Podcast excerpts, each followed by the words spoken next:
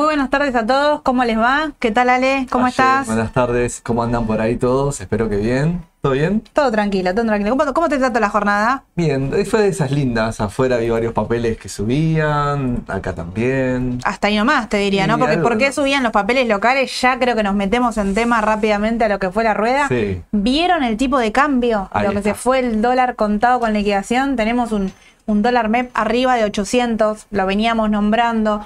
De 7.30 la semana pasada, 7.50. Contado con liqui. Contado con liqui, 7.30, 7.50, arriba de 800, bueno, 8.16 está, está cerrando, acaba de cerrar en este caso. Y tenemos un dólar MEP, nuevamente cierra debajo de 700, que como bien nos mostraron, ¿no? Hoy Edu y, y Sol en las mañanas del mercado, se sigue viendo la presión fuerte de la intervención, pero todavía sigue cerrando debajo de 700. Hasta el momento, la brecha se acerca a los picos máximos que tocó después de las pasos, arriba ahí no más de 18%, y se ubica en un 17% en este momento, así que a estar atentos ahí con los tipos de cambio. Eh, bueno, ¿qué está pasando? Y básicamente, ¿qué, ¿qué pasa cuando esto sucede? La plaza en pesos sube y aparte de afuera, como bien dijo Ale, acompaña un poco también, ¿no? Sí, afuera acompañó un poco. Hay algunos papeles argentinos que igual afuera subieron, pero sí, en pesos el efecto es mucho más grande, Galle, como vos decís, Claro. por el tema de la suba del contado con liquidación. Y lo que decía Edu hoy a la mañana, ¿no? Cada vez el cierre, si bien baja al promedio del día, hoy ando en 700, 701 por ahí, baja, pero cada vez ese, ese monto de cierre es cada vez mayor también. Sí. Edu lo mencionaba, digamos, en noven- eh, terminación 96, estamos en terminación 80 y pico hace 3, 4 días atrás. Así que sí, y el blue también se disparó. Sí, Es decir, sí. ¿Y eh, qué, y qué se vio también en cuanto a- al mercado? Bueno, los bonos en pesos achicando.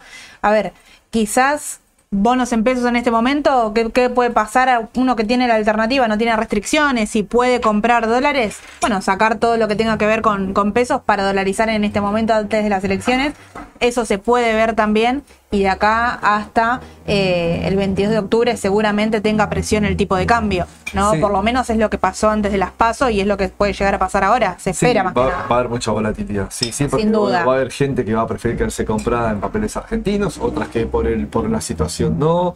Va a haber desarmes de plazo fijo y capaz algunos pasarán a caución o a fondos o activos vinculados al dólar. Va a haber mucho movimiento en las próximas semanas. Sin duda, sin duda. A ver, pueden aprovechar quien, quien quiere tomar el riesgo y operar de corto y busca volatilidad, más volatilidad que Argentina de acá a las elecciones, no creo que encuentre.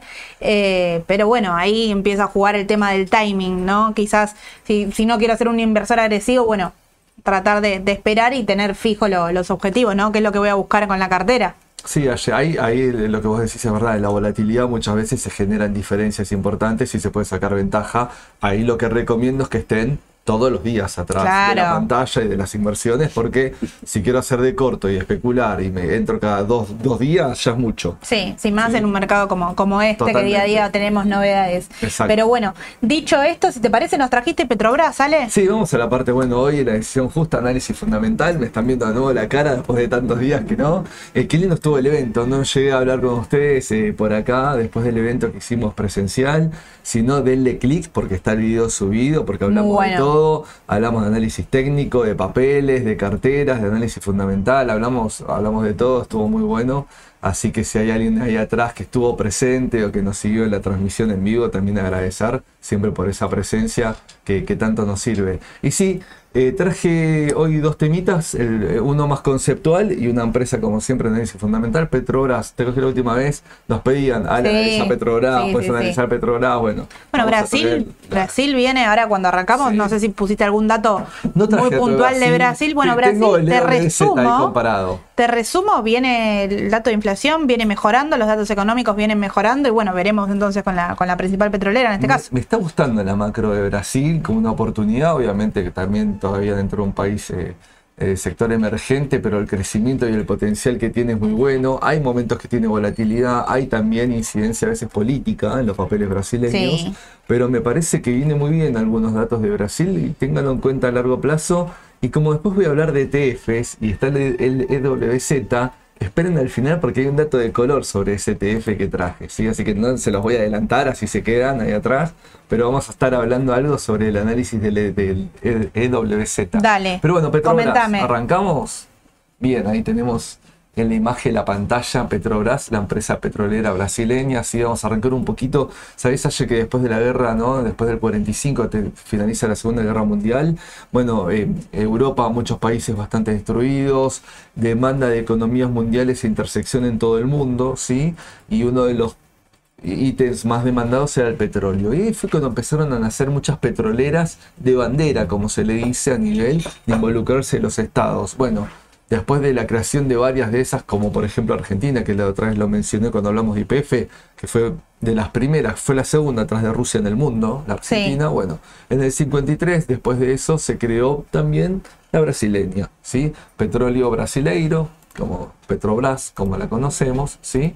Eh, en el año 53. Después, desde su creación y durante muchísimo tiempo, ¿sí? porque ya era parte de su constitución, es decir, de, toda la, normativa brasileña de su constitución, Petrobras pasó a ser monopólica en Brasil. No hubo, digamos, eh, eh, competencia y se prohibía justamente a compañías petroleras extranjeras poder operar en Brasil. ¿Hasta qué, qué pasó con eso? Claro, también el mundo se fue adaptando, mejorando sus tecnologías en exploración, en producción. Brasil se quedó atrás, tenía que importar energía claramente porque no le daba el consumo de, su matriz, digamos, a lo que podía producir.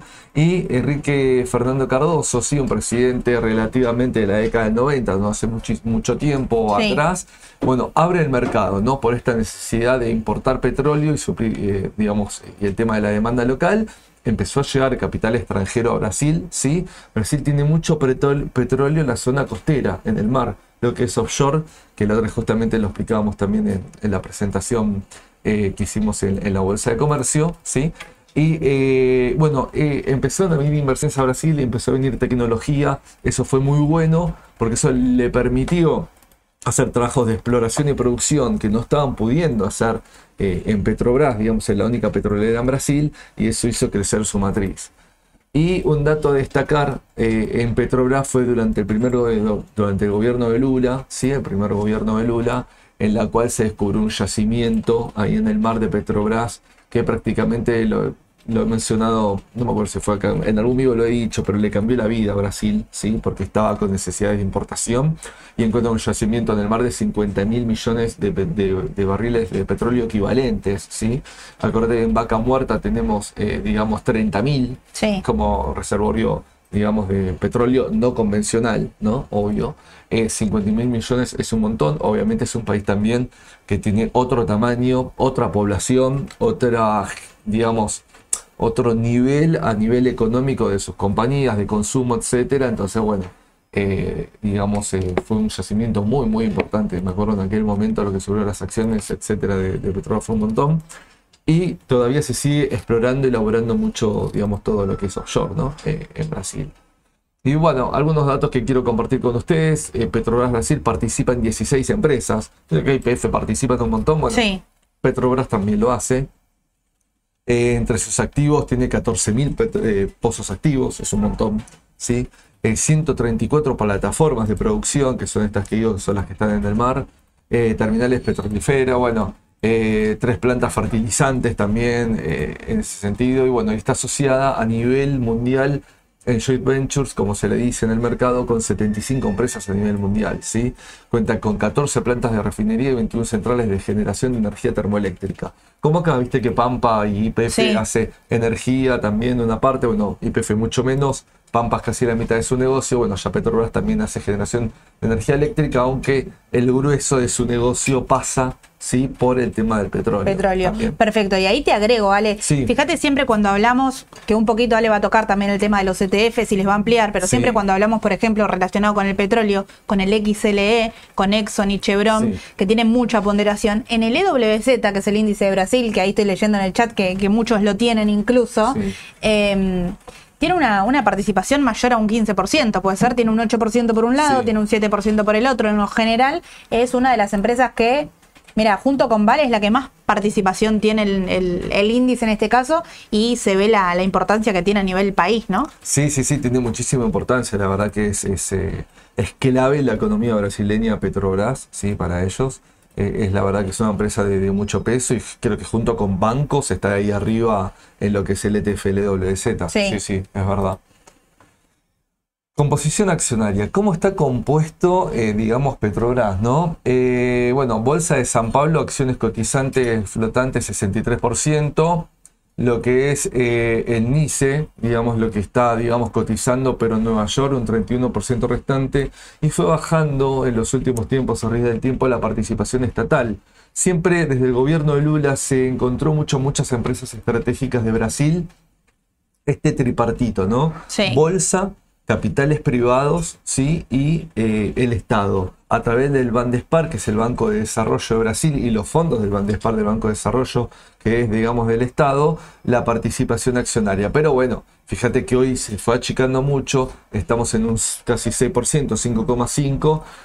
Vuelvo a comparar, eso digo, o sea, comparo con IPF, en cuando el, el Estado está en la mitad ¿no? de la compañía sí está en un proceso de recompra de acciones, solo en la proporción que ven acá eh, como de Brasil, de lo que está cotizando en Sao Paulo, exactamente, no, no hay, creo que del NICE, ¿sí? por lo que estuve leyendo, es un programa de un año de recompra de acciones bastante tranquilo. Mira, justamente acá Ariel yo creo que está festejando algo clave, que es importante también traerlo a colación, que seguramente lo, lo, vas a nombrar. Qué lindos son los dividendos. No, eso ya vamos a hablar de los dividendos, porque tenemos una pantalla especial de tema de dividendos, porque es hasta anormal, diría, el tema de rendimiento del dividendo de, Petrobras. Sí, sí, claramente. Así que bueno, compartir un poco cómo, cómo está composición. Eh, y, para que vean cuán incidencia no tiene el Estado también, ¿no? que muchos a veces le preocupa o se fijan en ese punto.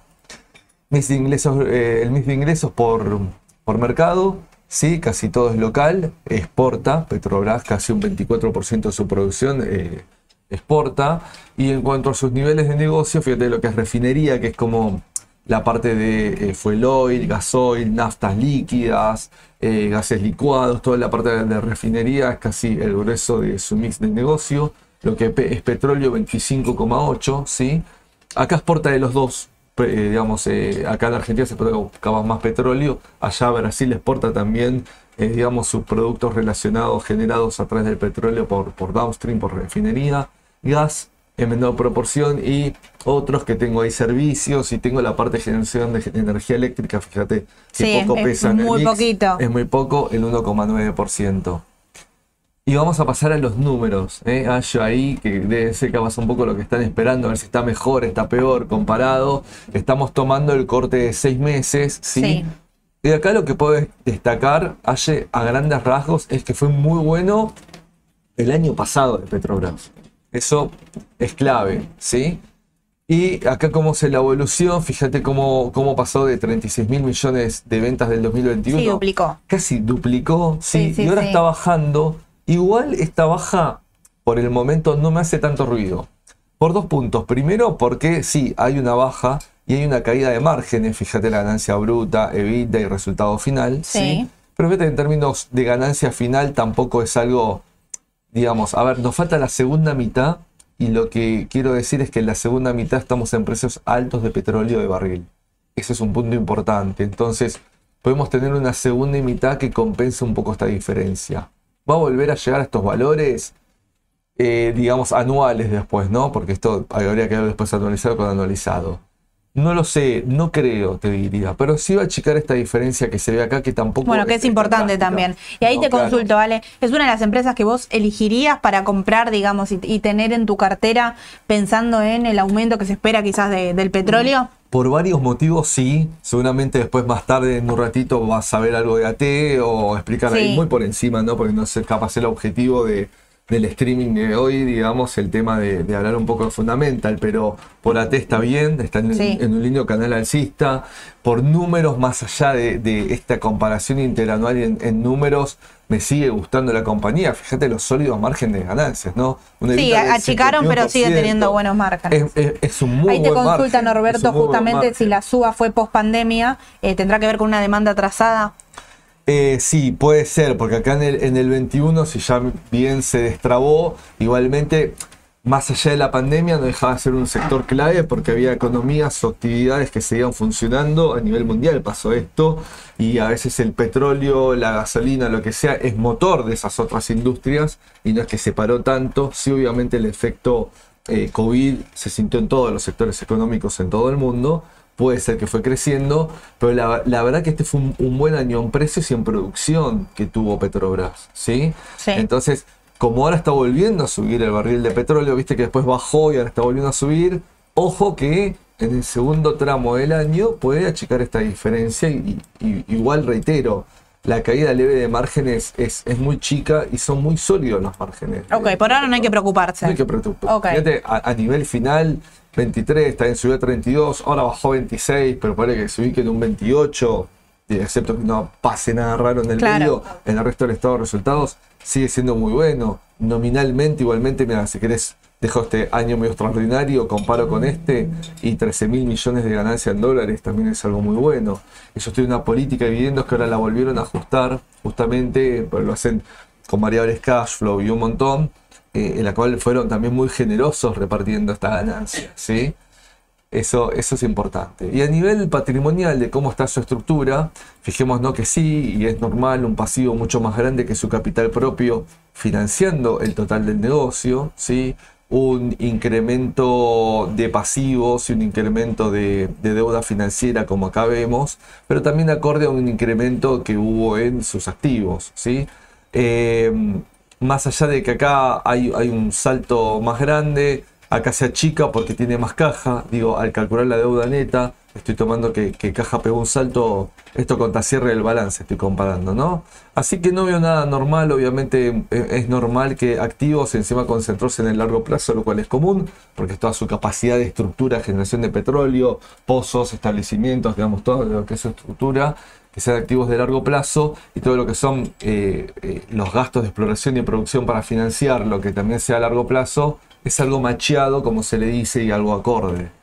Y si quieres, lo vemos en los ratios, fíjate que la Sí. liquidez no varió mucho, el endeudamiento, como veíamos recién, no Nada. varió mucho, sí, y sí un poquito más pesada la relación deuda-vida, es decir, el nivel de deuda con la capacidad de generación de negocios que tiene, pero siendo de largo plazo y cancelando toda su deuda en dos años, y a es esto, bajo si- si, le todavía. resto caja que tenía 10 mil millones, para nada están mal los números de Petrobras, a pesar de la baja que tiene comparado con Sí. igual semestre del año pasado. Sí, lo único que, que también eh, está bueno que lo destacaste al principio, que no me gustaría que pase desapercibido, es el tema de la presión política, ¿no? Que tienen Sí. las empresas de Brasil. Eh, quizás uno lo ve en cuanto a volatilidad o piensa a Petrobras para largo plazo, que lo puedo pensar, a ver, pienso en IPF para largo plazo, ¿por qué no Petrobras? Eh, pero tiene una presión política importante y un tema que están hablando, que seguramente lo, lo vas a mencionar más adelante, Ale, pero justo lo comentaron, que es, eh, ya te digo, que es el tema de los dividendos que se están hablando de modificaciones. Sí, se está hablando y ya están las modificaciones. Es decir, es lo que justamente recién decía, hay un cambio de la política de dividendos. Sí. A ver, hubo una presión ahí diciendo, pará, si no hay eh, empresa en el mundo, yo entiendo que una política, lo están calculando, fue un año espectacular con excelentes números y ganancias, pero ajustemos esto porque se estaba como haciendo mucho dinero Claro. ganar la compañía en dividendos. Aparte, hay un punto, es decir, si yo genero unos buenos fondos, ¿sí? me tengo que endeudar menos para los propios gastos, por lo menos es menos costo financiero y un montón de cosas. Está muy bien que si la empresa gana plata, para eso se crea y se reparta entre, digamos, los accionistas, ¿no? que son los que tienen los intereses, pero era como unos rendimientos muy grandes. Ya para este año aflojó, ahora lo vamos a ver el tema de dividendos, porque es algo importante y justo el slide que viene, dividendos. Fíjate en 2020, está bien, estamos en un año de pandemia, una Sí. ganancia mucho menor, etcétera, pero fíjate que pagaba a nivel anual 15 centavos de dólar, ¿sí? a nivel anual, eh, digamos, por acción.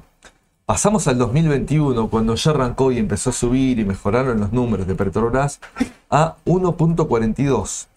Fíjate el salto, hay un 846% más de Sí, dividendos. sí, sí.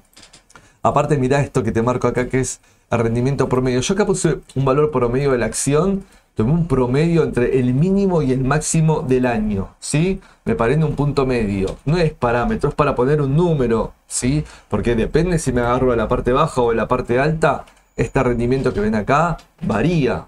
Está bien, pero un rendimiento de un dividendo de un 15%, 25% como vemos en el 2022, con otra nueva suba de 1,42 a 3,31. Sí, este respecto a este un 133 más Es todavía. Estamos casi en un 1000% más que del 2020 en dos años más. ¿sí? Aparte, pago una acción, mirá, ayer, 13 dólares y me paga un rendimiento en el año de 3.31, un rendimiento del 25%. Es decir, en cuatro años de que me reparte dividendos, recuperé el costo que el pagué costo la acción y ya me quedé con la acción de por vida, si querés. Es una locura. Es decir, es un rendimiento demasiado alto. A veces el rendimiento, me voy a activos de mucho riesgo cuando tengo mucho rendimiento, ¿sí? Eh, por un ETF de, no sé, criptos. Claro, el un. GBTC, por ejemplo. Claro, o eh, sí, eh, estaba ese Vito, ¿viste? Por ejemplo, tiene un buen rendimiento, pero es un riesgo muy volátil. O, o hay también ETFs de, que sea, de opciones que son muy volátiles y tienen buenos rendimientos, pero claro, me había mucha volatilidad. No era una empresa de mucha volatilidad, Petrobras. Es un negocio bien conocido, bien marcado, Sí, sí, sí. con valores Bueno, que acompañan los números Obvio, también. acompañan los números, eh, demanda que fue creciendo por el tema de, de, justamente como decía recién ahí en el vivo, de la reactivación nueva económica.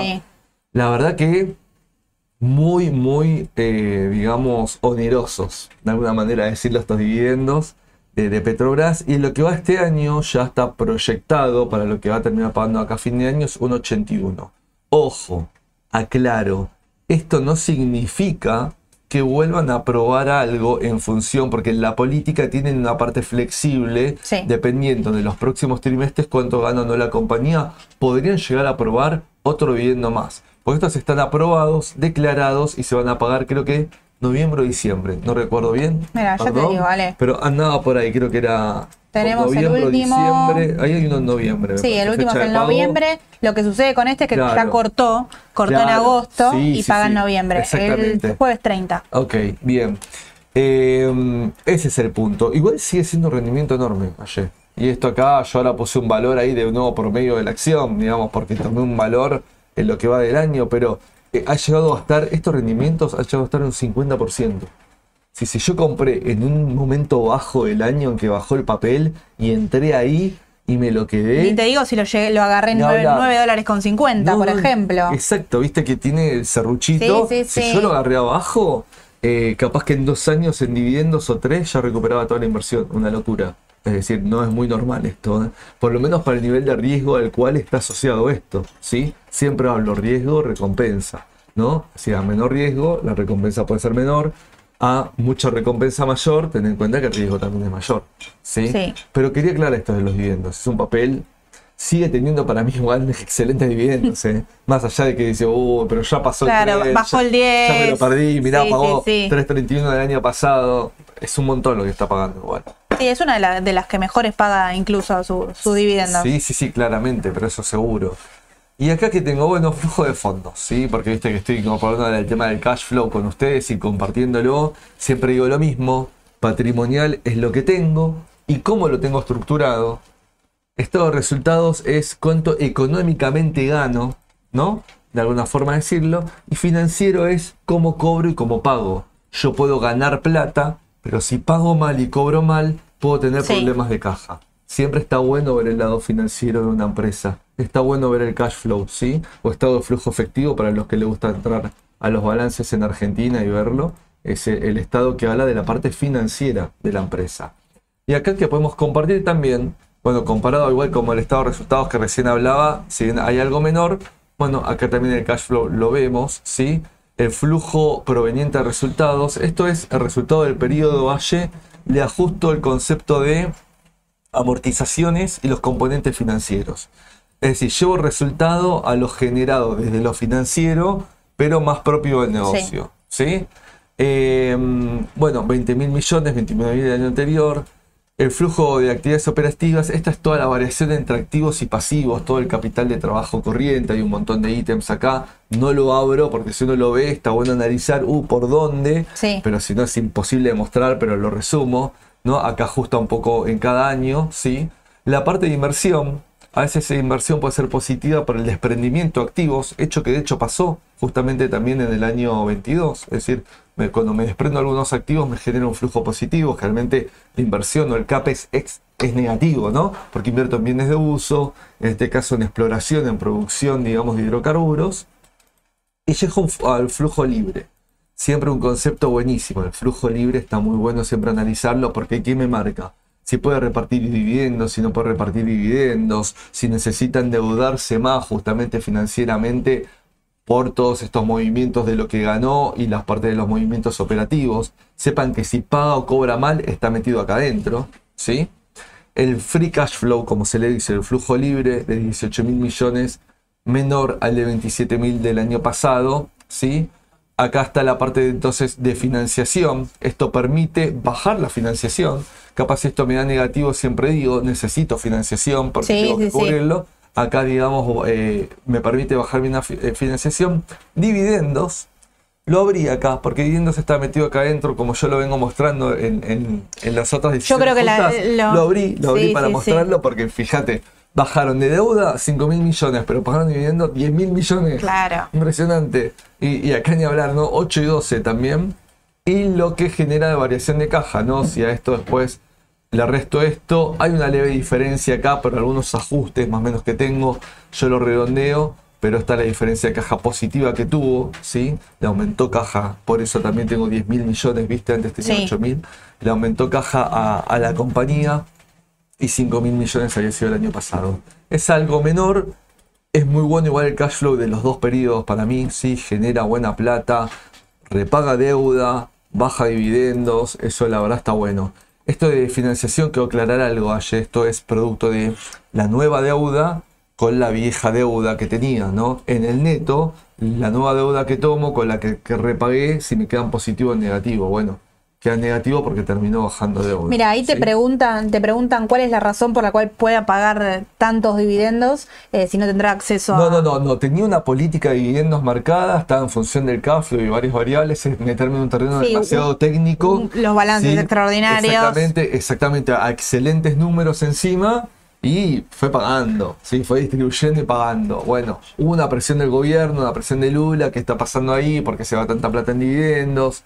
Mm, Y ahí lo estuvieron Claro. retocando. Estuvieron retocando la política de dividendos, sí, en ese sentido. Sí, que lo Capaz que hay algo oculto que no lo sabemos, no lo sé yo, no lo sabes vos, por qué tan oneroso esto, ¿no? Pero, eh, digamos, bueno, se aprovechó el momento. Es decir, Sin la duda. compañía ganó buena guita y decidió distribuir buena plata. Fíjate que no es que está distribuyendo más de lo que gana. Eso es importante. Sí, sí, a ver, ¿eh? así todo Muy- quedó con ganancia. muy bueno el punto, porque hay empresas que se licúan. Es decir, yo distribuyo dividendos más de lo que gano, me estás licuando la empresa, me estás eh, Sí. entregando activo entre los accionistas. No, no es el caso. No, no, ganó buena plata. Eh, fíjense, flujo libre 18, pagó deuda y encima dividendos.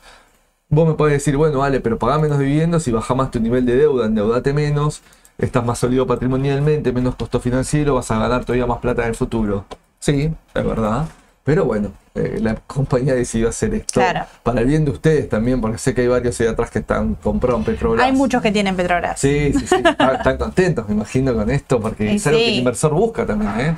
El día que baje mucho la política de viviendas Petrobras, que no te sorprenda, Aye, que baje el papel, Y sí. porque puede bajar la Es demanda. uno de los decir, papeles más, más elegidos en cuanto a dividendos también. Claramente, obvio. Y sepan también algo conceptual de las petroleras. Va mucho a los vaivenes de la cotización del barril de petróleo. Sí. La empresa puede ser excelente, tener buenas perspectivas, pero si el barril baja, a veces Chevron, Exxon, Petrobras baja. Te incluyo hasta Tenaris, que es servicios, y hasta las argentinas son las que están acá, no Vista, IPF, Pampa, pero por un tema del barril de petróleo, porque el negocio se mueve como cotiza el barril. A veces le meto más pila a la exploración y producción porque estoy en muy buenos precios y cuando baja el precio no es que no dejo de hacerlo, porque un pozo si vos lo dejas de operar, después levantarle los costos es muy alto, si queda inactivo e inoperante, pero eh, si, si digamos... eh, le bajas el ritmo porque no te conviene tanto porque el barril está más bajo, entonces eh, tenés mucho costo por Claro. producir. ¿sí? Sí, sí, sí. Bueno, ahí tenemos un lado positivo, podríamos decir. Eh, mira, justo Cristian pone, Warren está comprando petróleo, sí, Warren estaba comprando Oxy en su Sí, momento cuando a mí me sí. gustaba che, Exxon. Me recuerdo ahí ese Oh. ida y vuelta. Porque ahora es el XLE está en una Sí, sí, sí. más chico que Exxon y Chevron. Exxon, pero Chevron, los madres, lo- Sí. lo- los principales y después está Oxy, hay y Oxy sí. también.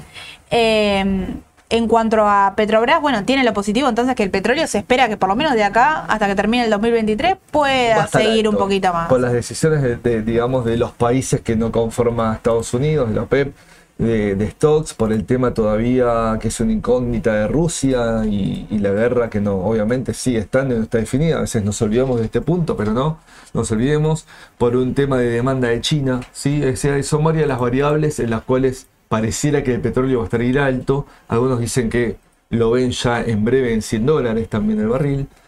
Por eso, por el momento, todo lo petrolero está bueno tener. Eso, Sí, eso es verdad. sí, sí, sí. Y Aye, para un par de cositas más para cerrar, vamos a ver un tema de ganancias y un tema de algunos números. ¿sí? Valor de capitalización del mercado, 95 billones de dólares. Un beneficio por acción de 4.6. Un price earnings de 3.2 años. Bajo, ¿eh? Sí. Realmente las petroleras tienen un price earning bajo, ¿sí? Pero fíjate, claro, gana tan buena plata, subió el precio de la acción, pero aún así sigue estando bajo. Esto es lo que te marca, che, son buenos los números petroleras a pesar de la baja, sí, son buenos. Recién los vimos, son eh, altos aparte de buenos. Ahí está el punto, ¿no? Ahí, ahí digo, la relación a lo que vale la compañía. 3.2 de price earnings tiene todavía. Sí, desde, el, desde el PER, desde el análisis de PER, eh, comparado con, su, con sus pares, de alguna forma decirlo, más o menos Sí, el mismo sector. mundial, está por debajo.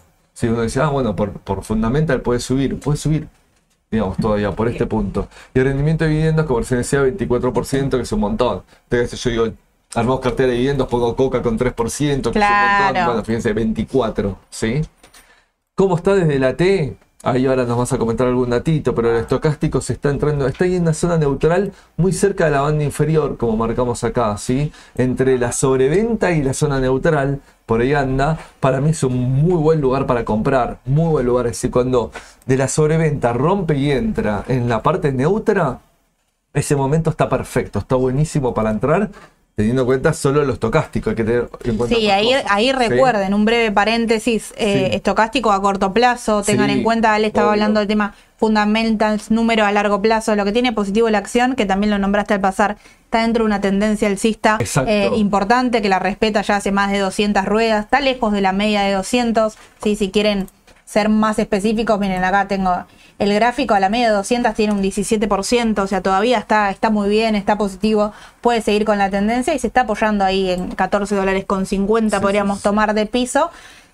Si quieren empezar a ver para arriba, bueno, 15,50, 16,30 y ya 17,50 sería ahí el, el último, eh, a- claro, importante a tener en cuenta. Pero, Pero, pero de- desde el 2023 es un canal perfectito Sí. el alza, ¿eh? Sí. Desde, desde inicio de año casi, ¿eh? más o menos. Eso, eso fue espectacular, la verdad. un canal muy perfecto, te diría, similar a si vemos el canal de Pampa, si vemos el Sí. canal de Vista, es, es, es impecable, digamos, es prolija desde ese lado. Y bueno, fecha clave, ¿no? 31 de octubre, nueva presentación de balance, tener Sí. en cuenta ese cierre también. Faltando mucho. Sí, ya, ya empiezan todo lo- todos los cierres. Sí, exactamente. Seguramente agarremos un- ya una parte en ese balance, no todo. Creo que en el balance, en el otro balance, vamos a ver ya más el efecto del tema precio, ¿no? Sí. Porque ahora después bajó y justo volvió a subir de nuevo el tema del petróleo. Ahí lo vamos a ver en el próximo balance. Y voy a, bueno, esto de la oferta eh, de CNBC, sí, yo siempre la consulto por un tema de ver las ganancias trimestrales históricas y las que proyectan los analistas. Eso está bueno verlo. Y fíjate, ¿no? Cómo si bien hablaba hasta hoy de buenos márgenes, buenas ganancias por acción, fíjate que ojo las proyecciones a futuro, uno invierte a futuro. Y están bajando un poquito. Bueno, pasa eso Fíjate. mucho también en la época de balances, cuando se publica el dato y Sí. cuando lleva a todos a miremos esto que dice, bueno, ajustaron las proyecciones al 2024. ¿De qué se trata? Bueno, justamente de esto, de que los números, eh, de que esperan ganancias cada vez más bajas. Eso Sí. por el momento no. Exactamente. Sabemos A veces es lo que más incide, ¿no? Sí, Ale? sí, obvio, pero, pero bueno, ténganlo en cuenta esto. Sí. Es decir, eh, eh, hablé recién de la solidez y los excelentes números que tiene, que es una realidad, pero ojo que va a mermar un poquito de cara al futuro. Si yo, fíjate, lo que ven en celeste claro es proyectado, ¿sí? Y fíjate, el Q3, tercer trimestre del 23, si lo comparo contra el del 22, hay una diferencia, 1.36,078. Lo mismo en el último, ¿sí? 0.80 contra 1.25. Y si ya me voy a las proyecciones que ya están haciendo para el año que viene, ¿sí? Bueno, también 0.78 contra 1.11, 0.81, 0. Y acá ya se empieza a equiparar. Obviamente, estos análisis tienen, los analistas los hacen con escenarios también del precio barril. Sí. Hay que ver si sigue alto o sigue ajustando o sigue subiendo. Seguramente esto se ajuste y puede estar un poco más alto, ¿no? Pero siempre es un dato muy bueno ver esto que ven acá, azul oscuro, es lo histórico, y esto que ven acá es proyectado, proyectado en relación a lo que estiman los analistas. Siempre digo lo mismo, ¿sí? Una empresa que cotiza, mucho detalle de sus proyecciones no puede dar, justamente, pero eh, los analistas, en base a algunas variables, proyectan escenarios y determinaron estos posibles de ganancia. Y acá eh, lo último, acá Jessy, Sí. es comparé desde hace un año hasta hoy, ¿sí? Esto la página de Investing lo saqué, siempre lo comparo de ahí. La comparación con el EWZ, este que ven acá violeta, arriba oscuro, es el EWZ y el celeste acá, este es el de Petrobras en la línea. Es decir, siempre digo lo mismo, lo reitero, arrancan los dos en el mismo punto y esta es la variación porcentual. Pasó un mes, ¿cuál de las dos está más arriba o más abajo porcentualmente desde ese punto? Bien, pasa todo un año y vemos menos 6 el EWZ, ¿sí? Desde hace un año atrás, y fíjate cómo positivo Petrobras un 8%. Bueno, y ahí tiene que ver E 14 EWZ. de diferencia, ¿no? Para lo que para los que lo tienen rebotó en la media de 200 ruedas muy similar a, a el mercado que se estaba acercando bueno rebota hoy justamente Sí. eh, para arriesgar está rebotando es un rebote interesante con un volumen bastante fuerte mañana a ver con estos datos mañana debería acompañar y seguir un poquito más ir a buscar quizás los 31 32 dólares eh, en cuanto a lo, a lo técnico. Ahora lo que hay que tener en cuenta quizás sale no del ETF es todas las acciones que, que lo componen bueno tiene mucho vale que te la estaban preguntando en el chat tiene seguramente Vale lo Y después tiene como bancos. Ahí está Sí, Bradesco sí. y ahí está Itaú, me Sí. acuerdo, me parece dentro de las primeras que entre, si sumo un par de bancos te generan un peso también Sí, importante. sí, de entre las primeras cinco, las que vos nombraste, Ale, Claro. Bradesco, Itaú, Vale y, Y ahí Petrobras. te- te estoy dejando- lo- bueno, está Ambev, que es alimentos, sí, para alimentos, bebidas, cerveza, eh, digamos, eh, está ahí Ambev también, que es importante. Pero eh, fíjate en esta brecha, ¿no? Que le sacó sobre su propio ETF, es decir, yo digo, ¿cuál pongo? Pero el XL no es representativo para Petrobras. Entonces puse el EWZ porque es el índice de Brasil y porque tiene un peso importante en el índice, pero le sacó brecha igual, fíjate. Sí. ¿eh? Eh, esto es importante verlo también al día de hoy comparado con su índice de referencia que ha ido mejor. Y vamos a pasar del tema. Dale. ¿eh? Eh, seguramente volvemos a hablar del LWZ porque le dije quédense ahí hasta el final porque hay una perlita en el LWZ para los que son fanáticos de los ETF. Pero ¿qué es lo que pasa, Ye? No todo el mundo que está atrás o los nuevos seguidores o desde hace tiempo no explicamos o vamos a repasar, si quieres un poquito nuevamente, nunca está mal, qué es un ETF. Porque capaz no entienden y solo compran acciones de empresas puntuales, ¿sí?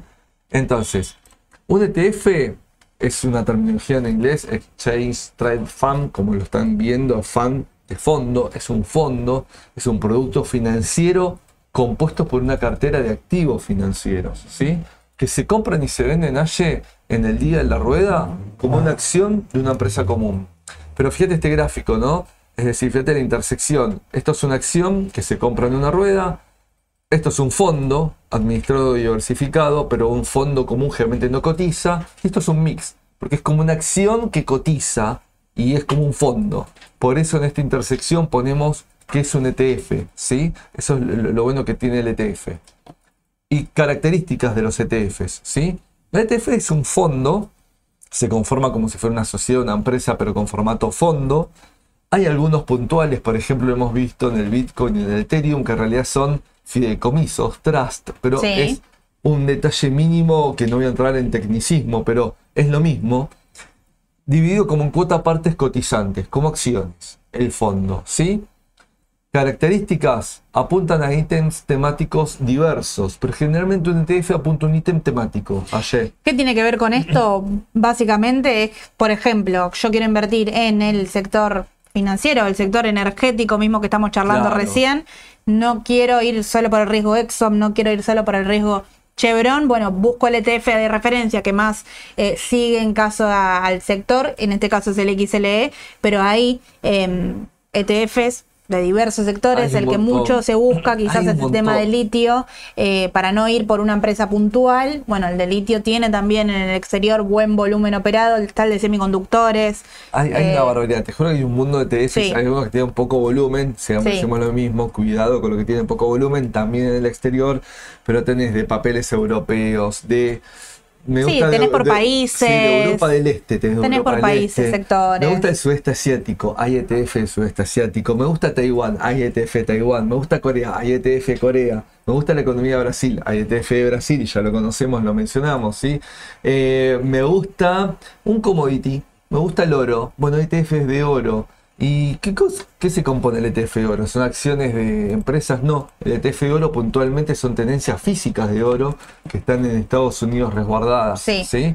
Me gusta otro commodity, me gusta el petróleo, hay ETF petróleo, ojo, que ahí no hay barriles de petróleo físico, sino que son contratos futuros de petróleo, como el uso o el UCO. Y ojo que hay algunos ETFs que tienen un cargo adicional por operarse en el mercado, ¿sí? Por un tema de ganancias. El uso y el UCO son Sí. dos de contratos futuros de petróleo que en la venta hay como un castigo del 10% sobre el precio. Así que tengan cuidado, si pueden operar en el exterior, si operan esos papeles, hay otros, pero tengan en cuenta siempre de averiguar si tienen algún cargo adicional operar ese ETF como el caso del uso del UCO.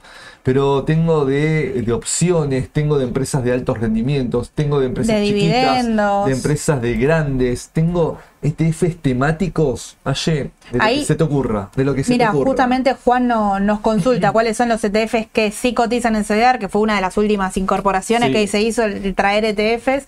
eh, y tenemos principalmente la de los índices QQQ, SPY y Nasdaq que están operando con CDR. Sí. Tenemos el EWZ, tenemos el ARK, eh, ARK, KK, el de. El de innovación, el XLF, el XLE, eh, el de emergentes, EEM, El IWM también. Ahí se paran de contar el tema de ETFs. Sí, no hay Quizás estaría ¿no? bueno tener, por ejemplo, un XOP también Sí, para, sí. te digo, para, para nuestro contexto, hoy tener un XOP sería un plus, que bueno, por el momento no, pero quizás quien te dice sigan incorporando, ¿no? Puede ser que se siga incorporando, eh, es decir, estuvo buenísimo. Hasta hace muy poco no había ETFs en Argentina, no se Sí. podían operar.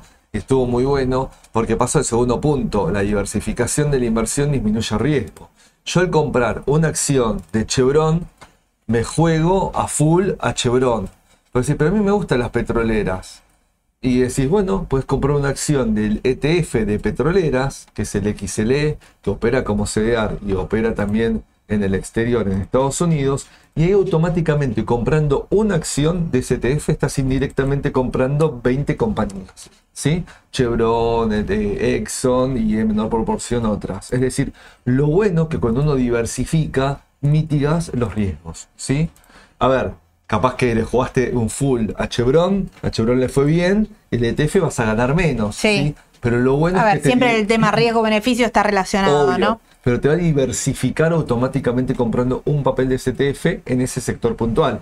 Me gustan los bancos, pero no sé si entrarle a Citi o Bank of America. Bueno, vamos al XLF, que es el sector financiero de Estados Unidos, Sí. que encima también tenés fondos, por ejemplo, el de, eh, como, Warren, como los de Sí, Warren Buffett, sí. de fondos y bancos. Entonces indirectamente mitigás, ¿sí? Es decir, no te juegas a full a una compañía, te juegas a un sector, que hasta puede ser un país a veces, o un commodity, como hablábamos antes, que rompe fronteras, fronteras digamos, ¿no? Poseen costos de administración de la cartera y muchos pagan dividendos. ¿sí? Ahora traje unos ejemplos sobre esto. Realmente el ETF tiene un fee que te cobra el fondo, digamos, por operar, pero también muchos pagan dividendos. Ese es un punto siempre a analizar. Sí. Siempre si van a googlear ETFs porque les gusta o les interesa investigar, fíjense el cargo que tiene de costo que cobra el ETF y el rendimiento del dividendo. Puedo sugerir una página que se llama etf.com. Al que le gusta, es una página de afuera y puede ver, eh, buscar ETFs ve qué empresas componen el ETF, eso, eso está bueno porque es lo bueno, Sí, de lo, es saber qué estoy comprando. lo bueno de lo transparente del ETF es saber que hoy puedo ver cómo está compuesta la cartera, ¿sí? Uno lo puede googlear y encontrar cómo está compuesta la cartera. Eh, es gestión pasiva frente a la gestión activa. Gestión pasiva y, pas- y activa, ¿qué significa activa? Cuando yo opero mi cuenta comitente y me armo mi cartera, etcétera.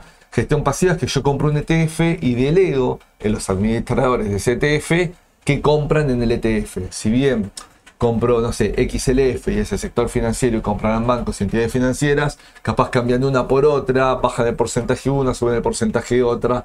Esa decisión la delegás, por eso es pasivo, en un tercero comprar un ETF, ¿sí? Y un dato, ayer existen inversos y apalancados. Sí. ¿Qué es eso? Breve, ¿sí? Hay ETFs inversos.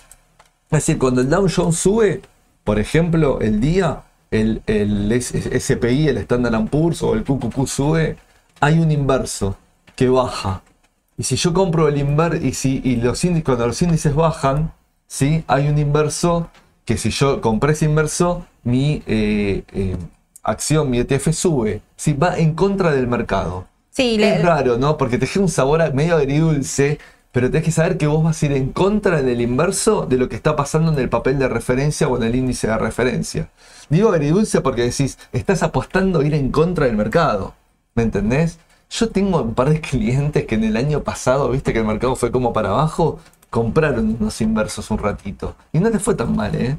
Porque fueron justamente, como el mercado bajaba, ellos la inversión les subía. Va en contra del mercado. Mira, por ejemplo, uno traigo a, a colación el Sí. inverso y apalancado por 3 del SPY, del SPI, es el SPXS. Fíjense que tiene Claro. muchísimo volumen. Hoy se estuvo operando alrededor de 15 dólares con 60. Está un poquito elevado en estos precios, digamos, quizás ya está dando venta al corto plazo, pero lo pueden ir a, ir a mirar para, para ir entendiendo cómo va. Como el SPY está en tendencia alcista, bueno, el inverso Sí. justamente está en tendencia bajista en este caso, ¿no? Exactamente. Y algunos hay algunos que hay ETFs de volatilidad, ¿sí? El, el VIX, etcétera. Bueno, justamente los, los ETFs de, de volatilidad casi operan ayer como un inverso, para que se tengan cuenta. Tienen casi el mismo comportamiento que un inverso, ¿sí? Y apalancados, ¿qué es apalancados? Es decir, voy al ejemplo de nuevo del Dow Jones. Si el Dow Jones sube el 2% y el ETF de referencia, que es el día, sube el 2%, el apalancado por 2, generalmente lo ven como X2, sube el 4. Y el apalancado por 3 sube 6. Claro. ¿sí? Es decir, eh, apalancados es mucho más volátil porque te baja o te sube un montón. Te lo multiplica por 2 o por 3.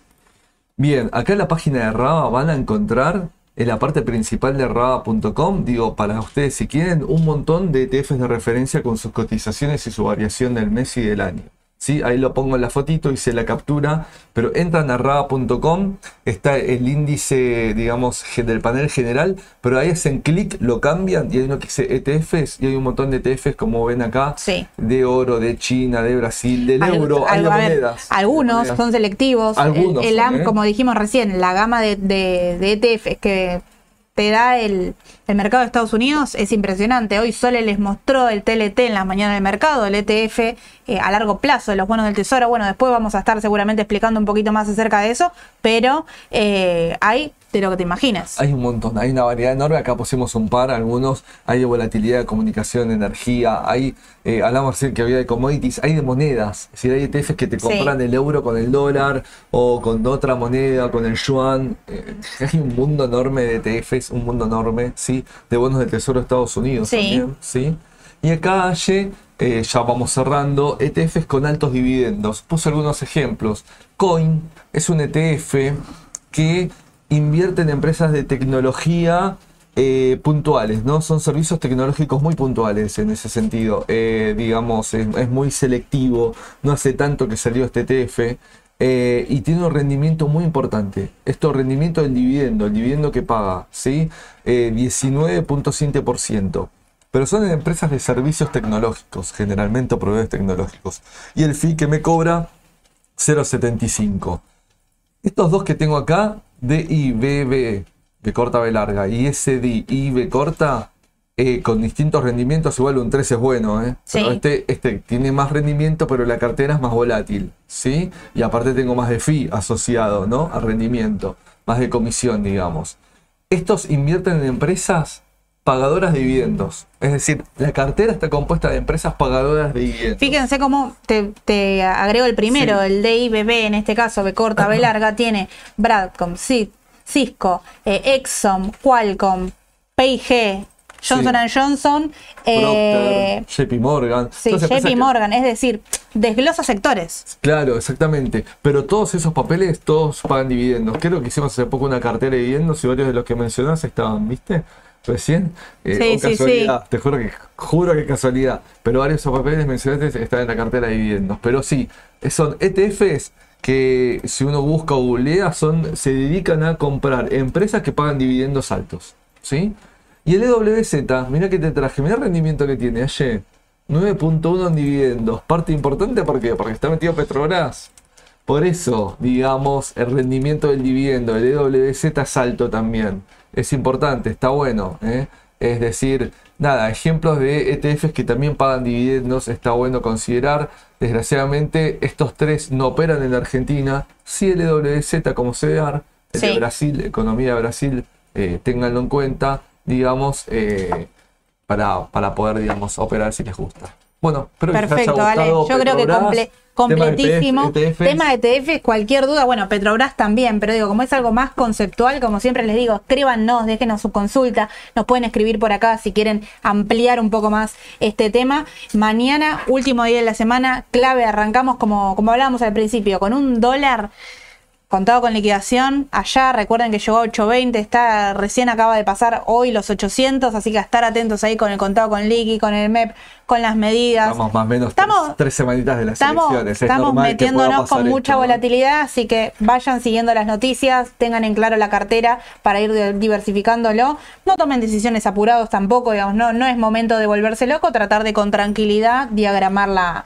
la cartera y en base a lo que buscan. Coincido. Mañana, como les decía, el audio de Spotify les va a llegar a la mañana y la semana que viene tenemos lunes en Instagram, el martes las mañanas del mercado, así que nos vemos con todo, cualquier consulta nos escriben. Claro, por supuesto, y también vayan a ver el especial que, que hicimos por el tema de elecciones. Si no lo vieron todavía, está muy bueno y hay mucha información y variada. Que termine muy bien la jornada. Hasta, luego. Chau, chau.